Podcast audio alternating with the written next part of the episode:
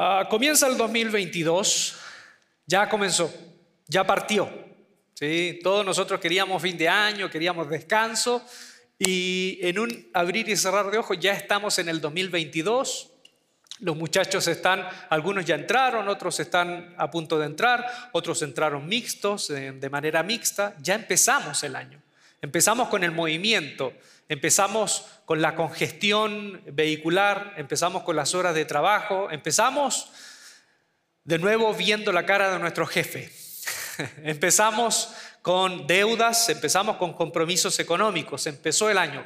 Y por ahí, cuando estábamos a fin de año, cuando estábamos en esa noche del 31, en esa mañana del 30, escuchamos o leímos, este 2022 es una nueva aventura con 365 oportunidades.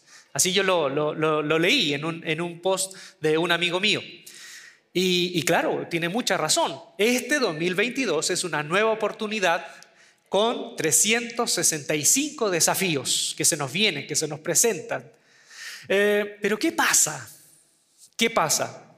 Cuando vemos a algunos de nosotros que enfrentamos el 2022 con el estanque vacío, nos desgastamos, estamos en medio de una situación estresante. ¿Qué pasa cuando, cuando en, este, en este contexto de comienzo del año uno uno comienza con cortisol, con la noradrenalina, hasta las nubes. ¿ah? Recuerdo cuando yo era pequeño, mi mamá una vez, eh, mi mamá tenía un gallinero, un pequeño gallinero detrás de la casa. Nuestra casa, eh, bueno, la casa de mis padres era una casa pequeña, una casa humilde, que tenía un patio trasero, tiene un patio trasero aún. Ya hoy, ya mi padre arregló otra cosa, ahí, pero era un gallinero y mi mamá cuidaba gallinas. Incluso yo de pequeño vi un puerquito ahí, ¿no? Les gustaba criar animales. Y de pronto una tarde, yo recuerdo que estoy saliendo de la casa y escucho que mi madre grita, agarren la gallina, agarren la gallina. Y yo voy al patio trasero, hay un, pasillo que da al patio trasero y yo voy a agarrar la gallina. Y lo que veo ahí fue algo que me impresionó. Vi a una gallina correr sin cabeza. ¿A alguno de ustedes les pasó eso? O sea, ¿saben o escucharon alguna historia? Bueno, mi mamá iba a preparar un caldo de gallina eh, en la noche para, para las visitas que iban a venir y mi mamá le cortó la cabeza a una gallina y la gallina salió corriendo, claro, sin cabeza. La cabeza quedó ahí y la gallina salió corriendo. Entonces, imagínense para mí un muchacho de 5 o 6 años. Escucho, agarren la gallina, yo ya voy, mamá. Y voy y veo ¡fum! a salir correr una gallina estilo película de Tim Burton, sin cabeza. Obviamente no la agarré, le hice así, me persiné. Eso no era de Dios, eso era satánico. Así andamos. Muchos de nosotros, muchos de nosotros, comenzamos este año con el estanque vacío y como les digo, cuando el cortisol, en la noradrenalina se, sube hasta inundar nuestra cabeza, corremos sin cabeza. Muchos de nosotros corremos sin cabeza. Entonces, eh, sabemos ¿no? que tenemos que recuperarnos, sabemos que tenemos que hacer algo, porque como que no estamos presentes. Entonces escuchamos, ya estamos estresados, ya estamos estresados y además escuchamos estos mensajes como que nos invitan a estar a la altura de las actividades y nos dicen feliz año nuevo. Y, uno no siente felicidad, no siente felicidad. Uno siente tensión, estrés, deudas, problemas y uno anda sin cabeza. Y uno escucha feliz año nuevo. Entonces, también en esta tarde quiero comenzar preguntándome esto. ¿Queremos un feliz nuevo año? Pero la pregunta es, ¿qué es felicidad? ¿Qué es felicidad? Los griegos hablaban, los griegos antiguos hablaban de la ataraxia. La ataraxia es esa serenidad, esa tranquilidad imperturbable que independiente de las actividades tú estabas sereno. No era la felicidad de la excitación por una, por una buena noticia, por una actividad, no, era la serenidad imperturbable. ¿sí? Esa serenidad que algunas personas la tienen. ¿eh? Ahí, por, ahí, por ahí escuché ese meme, bueno, no escuché, lo leí ese meme, donde el discípulo le decía al maestro, maestro, por favor, dame, dame esa, esa, esa tranquilidad que tienes, ¿cómo conseguiste esa serenidad? Y el maestro le dice, conseguí esta serenidad con una, con una, con una sola decisión. ¿Cuál? Darle la razón a las personas idiotas. Y el discípulo dijo, no estoy de acuerdo con eso. Y el maestro le dijo, sí, tiene toda la razón. Tienes toda la razón. Entonces, la ataraxia, la ataraxia para los griegos antiguos era esa serenidad que no estaba perturbada por las, por, las condiciones. Si te pasaba algo malo, seguías tranquilo y si te pasaba algo muy bueno, no se te respingaba la nariz. Eh, no, no, no, no había una perturbación interna, seguías igual, sereno.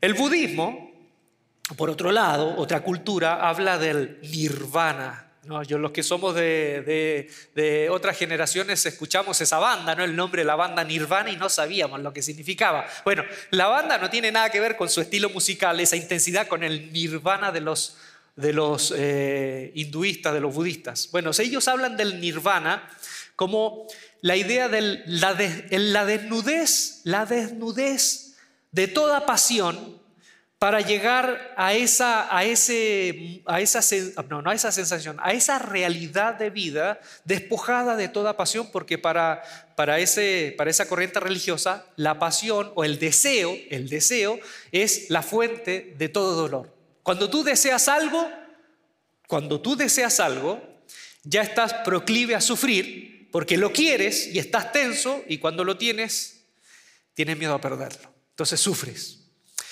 Y los judíos, la, cultura judía habla del shalom.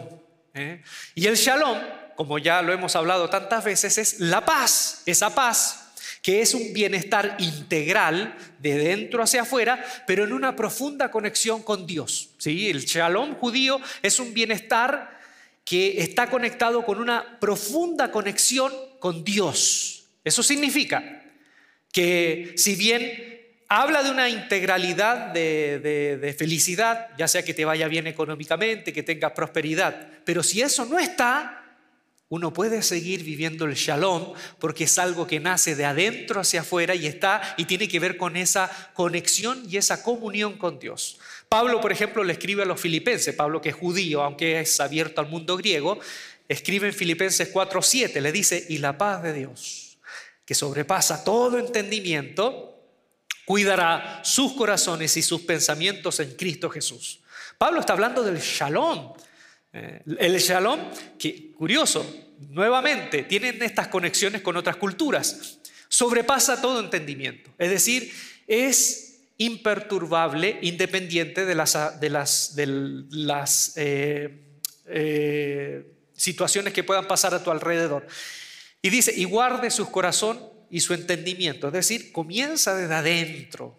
Es algo que nace desde adentro. Es algo que no es eh, motivado, causado por un agente externo. Nace desde adentro hacia afuera. Bien, entonces, basados en esto, el problema que tenemos hoy, no sé si usted está de acuerdo conmigo, el problema que tenemos hoy es que todo lo que tiene que ver con felicidad está ligado al éxito, las posesiones, el prestigio, por ejemplo, y otras más. ¿no? Todo lo que hoy hablamos de, que tiene que ver con felicidad tiene que ver con el éxito, las posesiones, el prestigio, eventos excitantes. Es decir, hemos transportado cosas que tienen que ver con el pozo, con el pozo del hacer o del tener, del tener, lo hemos transportado al pozo del ser. Me explico. La felicidad, como ya lo hemos visto, quedémonos con el shalom, ¿ah? con el shalom. La felicidad es una cosa del ser, nace desde dentro hacia afuera, no tiene que ver con el tener, porque si, si, si hay ausencia del tener, puede seguir habiendo shalom. ¿Me hago entender? ¿Sí? ¿Están conmigo? Ok. Pero nosotros hacemos esto, nosotros en estos dos pozos, el pozo del ser y el pozo del tener, queremos llenar el pozo del ser con las cosas que tenemos en el pozo del tener. Si fuera el prestigio, las posesiones, la seguridad, las, eh, la posibilidad de tener eh, acceso a lujos, a viajes, a comidas deliciosas en, en los mejores restaurantes. Si pudiera ser eso felicidad, hay tantas figuras artísticas, hay tanta gente, hay tanta celebridad que lucha con depresiones, que lucha con un sinsentido de la vida, que si eso fuera felicidad, ellos no tendrían que estar sufriendo, porque ellos viven todo eso y más. Entonces ahí nos damos cuenta que cuando decimos feliz año nuevo, la felicidad la felicidad tiene que ver con el pozo del ser. Ahora, obviamente, obviamente, todos estamos de acuerdo, el bienestar subjetivo que te proporcionan eh, estas cosas, claro que, que, uno los tiene que disfrutar, tampoco es, aquí no hay ningún mandamiento a que uno rechace esas cosas una buena comida, si tienes la oportunidad de salir al extranjero, conocer lugares hermosos, o dentro del propio México, conocer lugares hermosos, si tienes la oportunidad de vestirte con buena ropa, si tienes la oportunidad de disfrutar, bueno, hazlo y disfruta. ¿sí? No, estoy hablando que no, no, no, disfrutemos eso, pero que la felicidad no dependa de eso. Por ahí uno, uno, uno dijo que el dinero no compra la felicidad. ¿Estamos de acuerdo con eso? El dinero no compra la felicidad. Y también es verdad, y yo creo que todos, todos estamos de acuerdo. No es lo mismo llorar en la playa, en Cancún, que llorar en Apodaca. No es lo mismo. Me encanta Podaca, yo voy a visitar, tengo muchos amigos ahí, pero me hago entender, no, no es lo mismo, no es lo mismo estar en, un, crucero en el Mediterráneo llorando y, de pronto eh, llegas a Sicilia, se te pasa que estar llorando en barrio antiguo, no es lo mismo, no es lo mismo. Esas cosas son disfrutables, pero nuevamente reitero, cuando decimos feliz año nuevo, inmediatamente pensamos que felicidad es estar en estados excitantes y tiene que ver con el tener, las posesiones, el prestigio, la imagen. No. Felicidad es el ser. Tiene que ver con el pozo del ser. Imagínense, Jesús dijo, bienaventurados. Así comienza, según Mateo y Lucas, así comienza el ministerio de Jesús, predicando su más grande sermón, el sermón de las bienaventuranzas y el sermón del monte. Bienaventurados, que la palabra bienaventurados es felices, felices. Así comienza Jesús eh, hablando sobre este, esta nueva vida con Dios, invitándonos a ser felices. Pero contradictoriamente, la felicidad es la que experimentan, según ese sermón, personas que son pobres, que sufren injusticias, que lloran. Entonces Jesús nos da también un atisbo que la felicidad se puede también experimentar, esa serenidad y esa confianza en Dios se puede experimentar incluso cuando faltan todas aquellas cosas que nosotros creemos que nos dan la felicidad. Vamos al texto de hoy, ¿sí? Está en Lucas 24, del versículo 28 al 31. Al acercarse al pueblo a donde se dirigían, estamos hablando de Jesús y los caminantes de Maús, estos dos hombres que vienen de la cruz, de haber visto a morir a su maestro, vienen con desazón, vienen completamente derrumbados, porque ese sueño se vino abajo. Al acercarse al pueblo donde se dirigían, Jesús, que es el forastero que se les aparece, que ellos no lo conocen, no saben que es Jesús, hizo como que iba más lejos pero ellos insistieron, quédate con nosotros, que está atardeciendo, ya es casi de noche. Así que entró para quedarse con ellos. Luego, estando con ellos a la mesa, tomó pan, eh, lo bendijo, lo partió y se lo dio. Entonces se les abrieron los ojos y lo reconocieron, pero él desapareció. Esa historia la conocemos, ya hemos hablado de esa historia. hablaba esta semana con una persona a quien aprecio, aprecio mucho. Y, y, esta persona me decía, y con sus lágrimas en su mejilla, me decía, no siento a Dios, no siento a Dios. Oro y Siento que mis oraciones llegan al techo. No siento eso que antes pasaba en mi interior. Eh, estoy en una situación estresante y, me es difícil en este momento. Siento que mi corazón y mi alma se ha secado y caían sus lágrimas. Y por la gracia de Dios, en ese momento se me ocurrió decirle, porque a veces hablo muchas estupideces, pero en ese momento tuve un momento iluminado por el Espíritu, le dije, esas lágrimas que tienes demuestran que Dios no se ha apartado de ti. Porque yo he escuchado a personas que dicen, ¿sabes qué? No siento a Dios y no me importa. Personas que ya se fueron al otro lado. Personas que ya no tienen la convicción no hay en su corazón eh, ese fuego que había antes, se apagó completamente y tampoco es para juzgarlos. Están en un camino que posiblemente más adelante pueden tener un nuevo despertar, una nueva experiencia de reencuentro con Dios, pero yo he escuchado personas que dicen, ¿sabes qué? Dios es así, Dios es acá y, no creo nada de eso. Es más, todo mi tiempo en la iglesia fue un tiempo de casi escuchar eh, cuentos de caperucita roja y ahora estoy en otro momento, estoy feliz y me siento bien y no me molesten. ¿Cuántos hemos escuchado personas así? Que han, estado en las filas de la fe, pero ahora están como que, ah, no me moleste, ya no creo eso. Ah, casi como, ah, ¿sigues creyendo eso? ¿Sigues creyendo lo que te predica la iglesia? Entonces cuando, cuando hablé con esta persona, quien apreció mucho, vi sus lágrimas, le dije, Dios sigue contigo. Si no, no estarías con esas lágrimas en tu corazón. En tu corazón está pasando lo que pasa en el Salmo 42. Cuando ese hombre del Salmo 42 no siente a Dios. Por eso desde su clamor dice, como el siervo brama por las corrientes de las aguas. Así clamo a Dios por ti, mi alma. Entonces, en ese momento también yo le dije, perdóneme, estoy un poco congestionado por, por la polución, entonces eh, siempre estoy con descongestionante, pero ahora aún con descongestionante sigo congestionado. Le dije, también te pasa lo de los caminantes de Maús. Los caminantes de Maús, si ustedes se fijan, van caminando hablando de sus frustraciones y Jesús está al lado de ellos, pero no lo reconocen. Jesús va al lado de ellos y no lo reconocen. Entonces, ellos caminan con Jesús sin darse cuenta. Caminan sin darse cuenta. ¿Por qué? ¿Qué pasó? Hay, hay teorías de que Jesús intencionalmente se hace pasar como por otra persona, pero también puede haber otra explicación.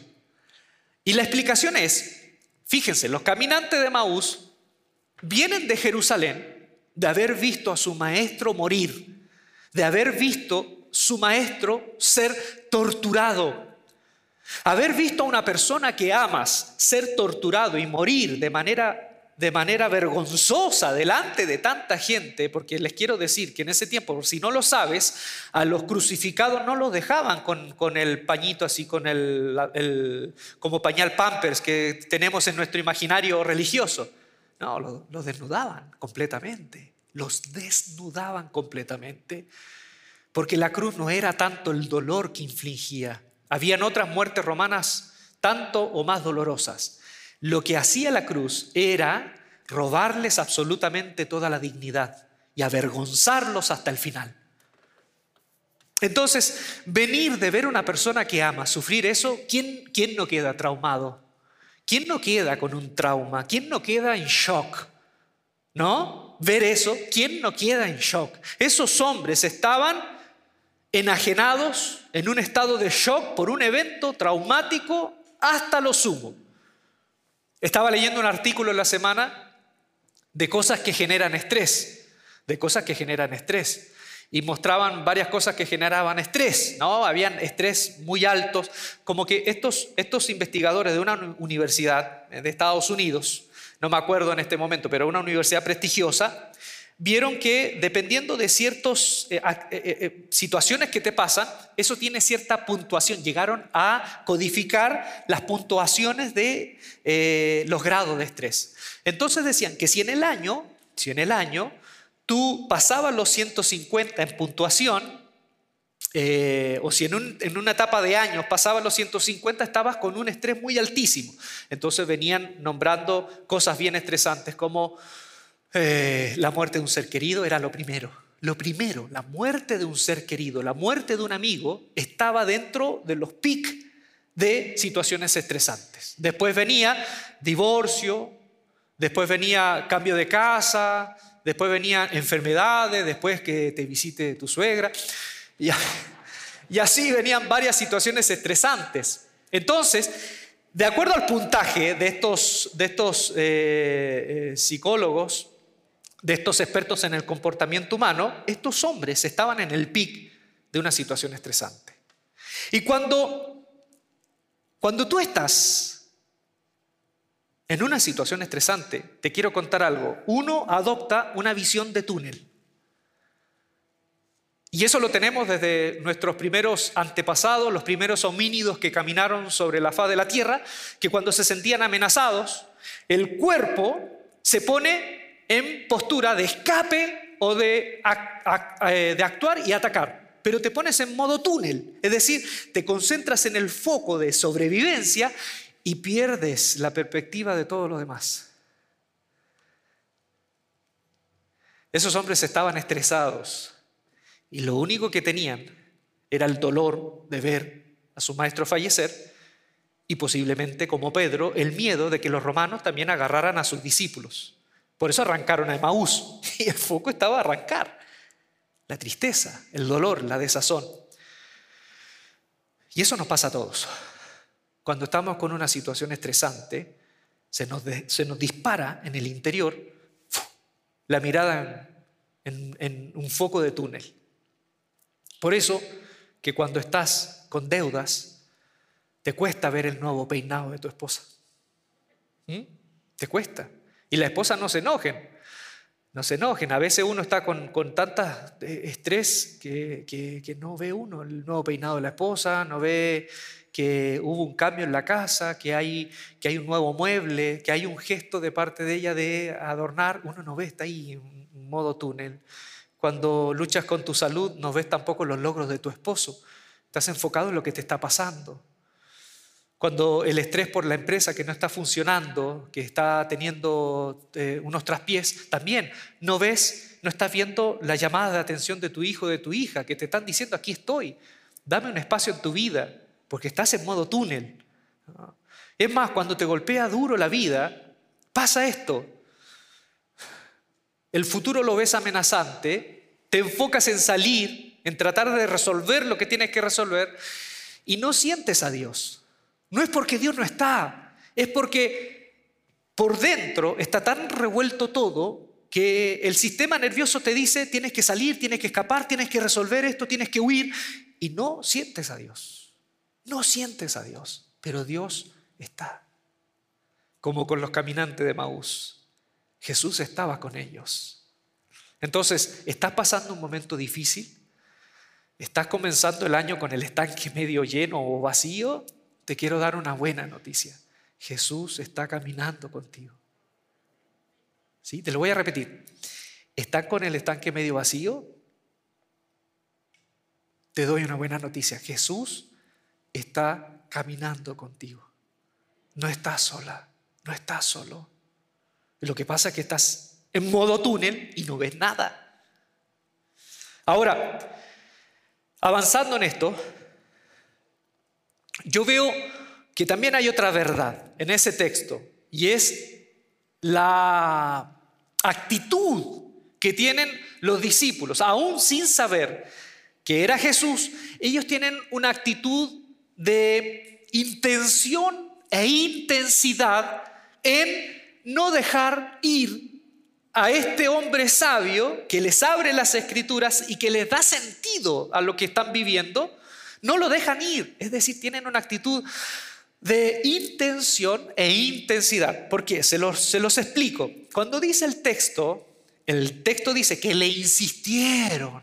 Y le dicen, quédate con nosotros. Le insistieron en el español. Da la sensación de eso, de que le dijeron, ya, quédate, quédate. Pero no. Hay, cuando uno lee el texto griego, el verbo que usa Lucas es el verbo parabiasomai. Parabiasomai significa que lo retuvieron a la fuerza. Vuelvo de nuevo a decir, parabiasomai significa que estos hombres retuvieron a la fuerza a Jesús. No fue casi como, ay, por favor, pasa ya. No, es, por favor, quédate con nosotros, quédate con nosotros, véngase, véngase, véngase, véngase. Y lo retuvieron a la fuerza. Entonces hay una actitud de intención e intencionalidad. Ahora, cuando quiero decir eso, no quiero decir que eh, para significa que lo secuestraron. no es que secuestraron a Jesús, no se asusten. No es que llegó una pick se abrió la, puerta, ya para adentro, se lo llevaron. No, no hicieron eso. Fue una actitud de intención e intencionalidad de con ruegos, con ruego, decirle, por favor, por favor, no te vayas, no te vayas. Es como en el Antiguo Testamento. Jacob cuando luchó con el ángel, lo mismo. Jacob cuando lucha con el ángel se aferra al ángel y el ángel le dice, suéltame, suéltame. ¿Y qué le dice Jacob? No te soltaré hasta que me bendigas. Los caminantes de Maús, cuando vieron que este hombre les explicaba la Biblia de otra manera, les daba sentido, lo agarraron y casi le dijeron, no te vamos a soltar, no podemos dejarte ir, así que entra con nosotros. ¿A cuánto les pasa eso cuando van a ver a un amigo o van a visitar un matrimonio amigo, pero no tienen la intención de quedarse? No tienen la intención de quedarse. Lo van a ver y dicen, yo no, ya me voy, vine a dejarte esto, ya me voy, ya me voy. No, pasa, pasa. Venga, se pase. ¿Les pasa eso a ustedes? ¿Sí? ¿O no les pasa? ¿Sí? Estoy dudando de su calidad de amigos. ¿Cómo no van a hacer algo? Aquí ustedes son súper hospedadores, pasa siempre, pasa seguido. A mí me toca de pronto cuando voy a ver amigos, por ejemplo, un par de ocasiones cuando, cuando de pronto voy a dejar algo. Voy donde Hugo, por ejemplo, voy a, voy a ver a Hugo. Y Hugo me dice, pase, pase, amigo, pase. No, yo ya me voy, ya me voy. Y Hugo me dice, no, tengo un cortecito de carne y una botella para descorchar. Y yo digo, ay, ya que insistes. a punta de ruego, pasa, vamos a pasarla bien, por favor, ven, ven. Eso es lo que hicieron los caminantes de Maús para Abiasoma. Y recuerde esto, para Abiasoma. Y no fue, pasa, por favor. No, Jesús iba, iba caminando como que se iba. Y no era como, ya, por favor, ven. No, me voy. Ah, bueno, ya, ándate, ya, gracias. No, no fue eso. Ahora que quedó claro esto, quedó claro. Eh, es muy es muy significativo y simbólico el momento, porque los discípulos le dicen, está anocheciendo, está anocheciendo. Y para el mundo antiguo, como ya una vez les comenté, la noche es un momento de incertidumbre, es un momento en donde comienza a aflorar los miedos. La noche es un momento de soledad, puede ser un momento de congoja. Entonces, simbólicamente también esto es muy revelador porque en el momento cuando viene la noche, es el momento cuando ellos se aferran a Jesús. El momento cuando viene la noche es el momento cuando ellos se aferran a Jesús con intención e intencionalidad. ¿Sí? Con intención e intensidad. Entonces quedamos de acuerdo con esto. Los discípulos tuvieron, tuvieron intención e intensidad. Todos los maestros de espiritualidad, todos los maestros espirituales, aquellos que han dedicado su vida a la gracia de Dios, a profundizar en, eh, eh, capas de espiritualidad, en donde nosotros a veces asomamos la nariz, gente que ha dedicado su vida a la oración, que ha cruzado el umbral de la oración repetitiva, que ha cruzado el umbral de la oración, eh, por orar, que ha cruzado ese umbral y se ha encontrado con una experiencia riquísima, de la cual no quieren salir más, de la cual no quieren desconectarse más, todos dicen que justamente es en el desierto, en el desierto espiritual, ¿no? Es en el momento difícil en donde se puede tener los encuentros con Dios más significativos. Es en el momento difícil, en el momento difícil que puede ser no necesariamente de tu vida, puede ser el momento difícil que está pasando tus hijos y que a ti te preocupa y te duele el alma, el momento difícil en donde tu relación no va bien, el momento difícil en donde, en donde la situación económica se viene abajo. Ese momento difícil, según los maestros espirituales, es el momento en donde tienes que agarrarte de Jesús con intención e intensidad. No queda otra. Y además de eso, quiero enseñarte una cosa que veo también en ese texto. Hay una diferencia entre estar implicado en algo y estar comprometido. Hay una diferencia.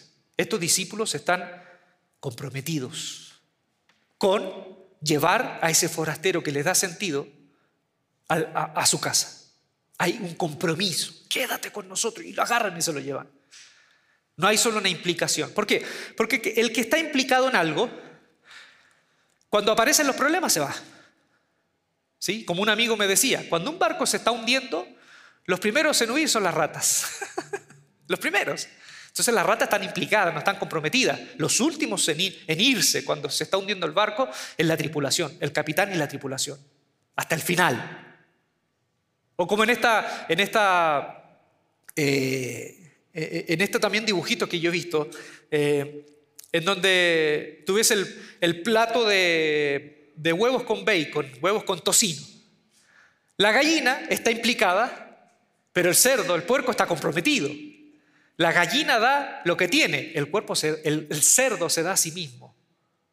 Entonces, estos discípulos no están solamente implicados, hay un compromiso de aferrarse a Jesús y de meterlo a la casa.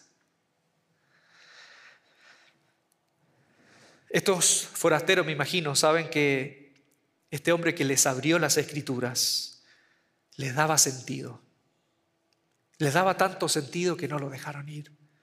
Y cuando entra pasa lo último que es también desconcertante. Este hombre, dice el relato, que cuando entran, un rato después, este hombre está en la mesa y parte el pan y da gracias. Como los judíos cuando partían el pan decían, Baruch Adonai, Eloheinu, Melech Haolam.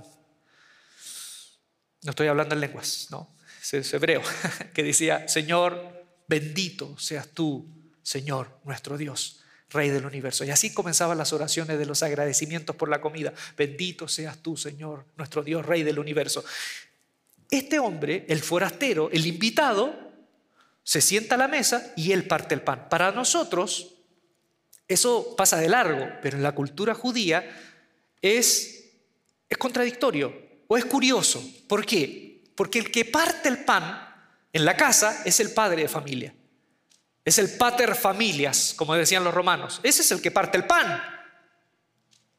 Si nosotros fuésemos judíos y te invitan a una casa, por mucho que seas de, querido, de renombre, el que bendice es el que se sienta en, la, cabecera de la, mesa. Es el padre de familia, es el padre de familia. No sé, no sé ustedes si fueron criados en, ese contexto, donde el padre de familia que llegaba del trabajo, si en la casa la madre servía, hacía apoyo, había un buen pedazo para el papá, ¿no? Había un buen pedazo. Y de ahí lo que seguía eran para, para los hijos. En mi casa pasaba eso. Cuando mi mamá, mi mamá cocinaba pollo, sabía cuál era la parte del pollo que le gustaba a mi papá y era el mejor pedazo de pollo. Y para nosotros las sobras, las tripas, las patas de pollo, todo. Y el padre de casa, mi papá, se sentaba en la cabecera, ahí, en la mesa. Entonces yo fui criado así. Eh, y los judíos eran así. El padre se sentaba a la mesa y el padre era el que iniciaba la comida con la bendición. Eloheinu melech haolam. Pero ahora, en este relato, no es el padre, no es, como dicen Cleofas, que posiblemente pudo haber sido, no es él, es Jesús. ¿Cómo es eso? Pero uno, uno podría entender que ellos habían reconocido a Jesús y le dejan partir el pan, pero no, no sabían que era Jesús y aún así lo dejan. Y ahí ese texto al final me deja con una interrogante. ¿Cómo fue? ¿Cómo fue? ¿Qué, pasó? ¿Qué, ¿Qué hubo? ¿Hubo una intuición? Más allá de la respuesta, creo que esto nos dice algo. ¿Y qué nos dice? Que cuando viene el caos, cuando viene el estrés, cuando viene la angustia, el miedo, cuando viene la noche oscura, como decía Juan de la Cruz, cuando viene un evento traumático, cuando estamos con el estanque vacío, no queda otra que dejar que Él se transforme en el Señor de nuestra casa. No queda otra que dejar que Él se transforme en el Señor de la casa, el que se siente en la cabecera de nuestro corazón. Y nosotros hacernos a un lado, que Él sea el que se siente en la cabecera de nuestro corazón. Amén. Como último, cuando alguien está siendo afectado por algo difícil, ah, cuando alguien está siendo afectado por algo difícil, se sugieren hacer varias cosas. Bueno, hay muchas, hay muchas terapias y aquí hay terapias interminables que son muy buenas.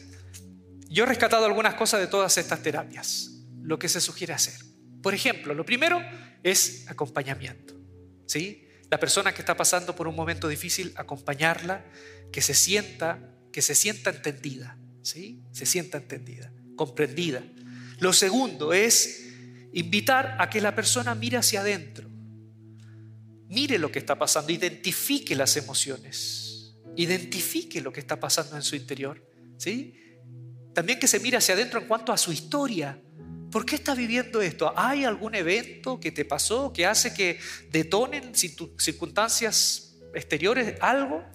Tercero para mí es tratar de ubicar a la persona en la realidad y no en la percepción o en la deformación de la percepción de la realidad. Una persona que sufre hace sufrir y cuando está sufriendo obviamente ve culpables, ve, ve, eh, eh, ve malas intenciones, pero es posible que tenga una percepción distorsionada. Porque digamos, no somos, no somos infalibles, podemos tener percepciones deformadas de la realidad. Por eso el tercer paso es mirarse hacia adentro y ubicarlo en la realidad, en la realidad. Y como cuarto paso, invitar a que haga cambios. Si yo resumo esos pasos, Jesús hizo, Jesús hizo todo eso con los caminantes de Maús. Primero, los acompañó, se sintieron acompañados, los escuchó, se sintieron comprendidos. Lo segundo, los invitó a verse hacia adentro les dijo, oye, miren hacia adentro, a su corazón, a su historia. Miren, mírense hacia adentro. Él les dijo, ustedes son tardos de corazón, no entendieron. Hay, hay, algo, hay algo en ustedes que no les deja ver y que no les deja ver la enseñanza que han tenido toda la vida sobre el Mesías, que el Mesías triunfante, que el Mesías rey, que el Mesías poderoso. Esa enseñanza crea crea una profunda confusión a lo que están viviendo. Miren esa enseñanza que han tenido. Entonces los ubica en la realidad en la realidad de que, viendo las escrituras, le dice, según las escrituras, el Mesías tenía que pasar esto. Y lo que vivieron, lo que vivieron, si bien fue traumático, no es el punto final.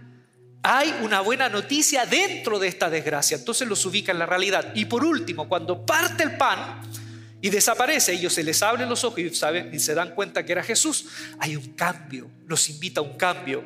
Porque de ser las víctimas de un evento traumático vuelven a Jerusalén, al lugar en donde ocurrió todo, el lugar en donde sufrieron. Vuelven ahí, pero ya no como víctimas, sino como vencedores y portadores de una buena y nueva noticia, para compartir con sus amigos que Jesús ha resucitado. Jesús hizo todo el camino terapéutico con ellos para invitarlos a salir de su condición de dolor para invitarlos a salir de esa condición de estanque vacío y reencontrarse con ellos en Jerusalén. Por eso yo te invito a que podamos hacer este camino en la semana. Y, si estás pasando un momento difícil, eh, búscame, búscanos, eh, porque como iglesia queremos acompañarte y que ese Jesús que no sientes, que no lo ves, pueda aparecer pero también te pido que para esto tiene que haber intención e intensidad en esa búsqueda Y te doy, te doy un secreto, un secreto que no es secreto. No hay una fórmula para buscar a Dios. Lo único que sé es que cuando tú lo busques de todo corazón, Él se encargará de encontrarte. Cuando tú Cuando tú lo busques de todo corazón, Él se encargará de encontrarte. Ayer compartía una historia que se la comenté a mi esposa y se las comenté a ustedes, no sé si se las comenté hace un tiempo. Ya estoy como los viejitos, ya no recuerdo qué decía. Ayer mi amigo Hugo me decía, enero y febrero, cuidado con el desviejadero, ¿sí? enero, febrero, el desviejadero. Sí, así que los mayores de cuarenta y tantos ya cuidémonos. Cuidémonos enero y febrero.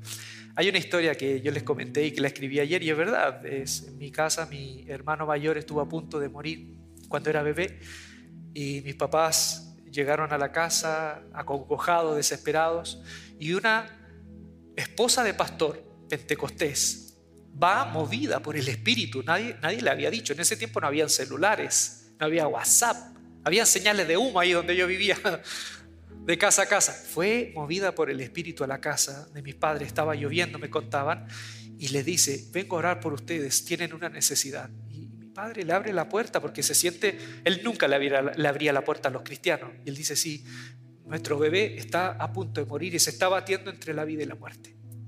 Y ella ora por ellos y le dice, ese bebé para que viva. No es porque Dios no hay condiciones, pero Dios me pone en el corazón que si, si, si, lo, si le va a dar vida, ustedes tienen que entregárselo a Dios para que dedique su vida al Señor. Y lo hacen. Y mi padre, que no oraba, ateo, dice, entrego a mi hijo a Dios. Dios, dale vida y te lo entrego. Y bueno, y ese hijo, ese pequeñito, al otro día estaba rebosante de vida, había cruzado la noche oscura de esa infección en esa noche y había vencido la vida. Pero como toda historia, se olvidaron de, ese, de, esa promesa y crecieron y mi padre nunca los crió en la fe, ni mi mamá. Mi mamá era católica, sí lo llevaba a misa.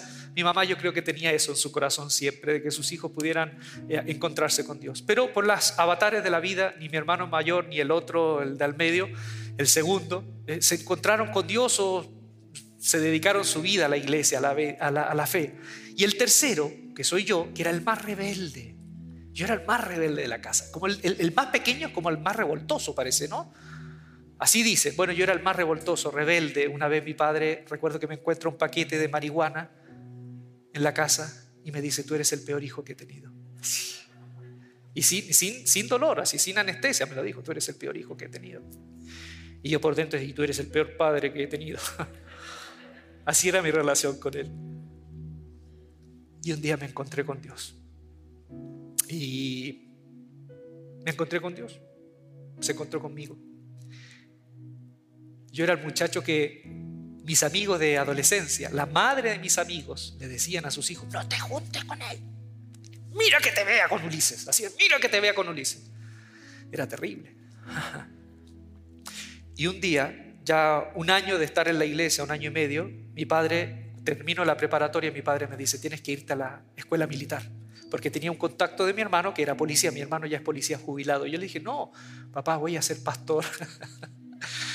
mi papá se enojó, me lanzó una silla, ¿van a creer? Desesperado, me lanzó una silla. Esa era la relación de amor que tenía con él. Y yo salgo corriendo y no vuelvo hasta la noche. Mi padre no quiere hablar conmigo, no hablo en dos semanas. Y en ese tiempo, era un febrero del año 1998, por ahí 99, en, un evento de jóvenes y me invitan a predicar y estoy dando la plática, una de mis primeras pláticas. Y mis padres llegan, invitados por no sé quién, llegan ahí. Y yo los veo y me pongo muy nervioso porque mi padre es muy crítico y nunca entra a una iglesia. Y hablo, predico. Llego a la noche a la casa y hay una luz prendida en la cocina. Y mi mamá me está esperando y mi mamá llora y me abraza y me dice, qué lindo fue lo de hoy. Y al otro día mi padre, en el desayuno, yo que pensé que mi padre se iba a enojar conmigo, mi padre me cuenta la historia de aquella noche lluviosa. Cuando él entregó su, su hijo que estaba batiéndose entre la vida y la muerte, se lo entregó a Dios para que Dios hiciera de él un siervo, un hombre comprometido con él, entregado a él. Y él dijo, cuando te vi predicar, entendí que la deuda estaba saldada y que no iba a ser el primero, sino el tercero. Hijo, Yo sé que tú quieres ser pastor. Si te vas a estudiar al seminario, cuenta conmigo. Y desde ese entonces hasta ahora, no digo que la vida ha sido fácil. He tenido momentos muy difíciles. Muy difíciles. Pero algo tengo claro. Que aunque no vea nada alrededor mío y no sienta nada, sé que Jesús sigue caminando conmigo. Pueden ponerse en pie.